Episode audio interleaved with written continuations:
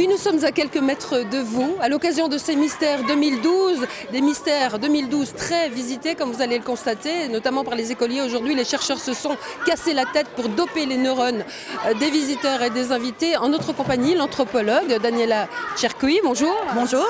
Alors, ce cyborg de demain, ce sportif androïde de demain, il va ressembler à quoi?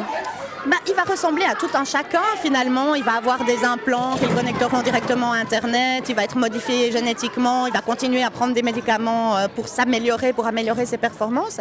Et je pense qu'il faut vraiment prendre cette figure du sportif comme la pointe de l'iceberg de notre société. Très bien. On va aller demander aux enfants ce qu'ils pensent de tout ça. Alors justement, on est en train de jouer très activement ici. Bonjour les enfants, est-ce que je peux vous interrompre un petit moment? Alors, qui est-ce qui veut me parler? Zou, c'est moi qui choisis, tu t'appelles? Fabien. Bonjour Fabien. Est-ce que tu peux imaginer à quoi ressemblera le sportif demain? Euh, Il sera plus comment? Il sera moins comment, à ton avis? Bah, à mon avis, il sera plus. euh, il y aura beaucoup plus. moins de gens qui se doperont. euh, À ton avis, il y aura moins de gens qui se doperont ouais. Parce que maintenant, il faut les contrôles antidopage.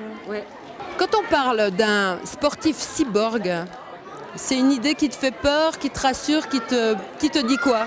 Bah, ça me fait quand même un peu peur, c'est qu'après, ça sera plus un humain, ça sera peut-être un robot, ça sera plus euh, un être. Qu'est-ce que tu en penses? Moi, je trouve aussi que c'est bizarre que ce soit des robots, il y ait des humains. Enfin, les courses, c'est fait pour les humains et pas pour les robots.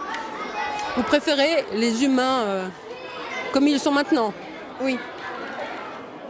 Nous sommes en compagnie du professeur Grégoire Millet, euh, co-directeur de l'Institut des sciences du sport, qui est responsable de ce stand-là. Alors la question aujourd'hui par rapport aux sportifs de demain, aujourd'hui, à partir d'aujourd'hui, est-ce qu'on sait encore quelles sont les performances maximales d'un être humain sans dopage? Les performances humaines, au même, titre que les autres caractéristiques humaines, euh, la taille ou l'espérance de vie progressent essentiellement sous l'influence de facteurs socio-économiques. Ça progresse dans les sociétés euh, industrialisées.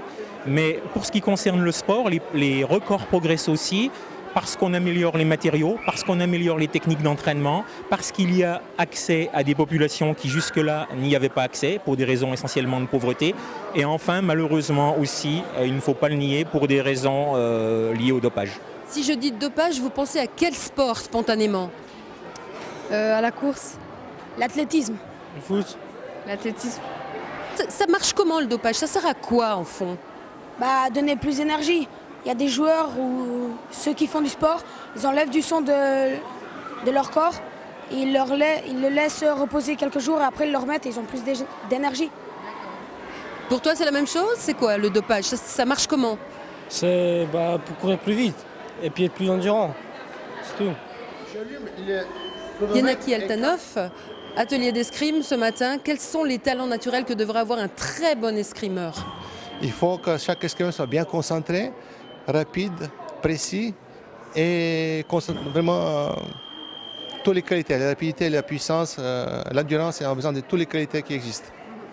Et l'escrime permet de développer ce type de qualité si on ne les a pas à la base? Oui, depuis l'âge de 5-6 ans, si on commence, plus tôt on commence, mieux c'est. Voilà un petit aperçu de cette journée d'aujourd'hui à quelques mètres de chez vous. Aujourd'hui, c'est la journée des écoles. Ce week-end 2-3 juin, on attend un public nombreux, météo aidant évidemment.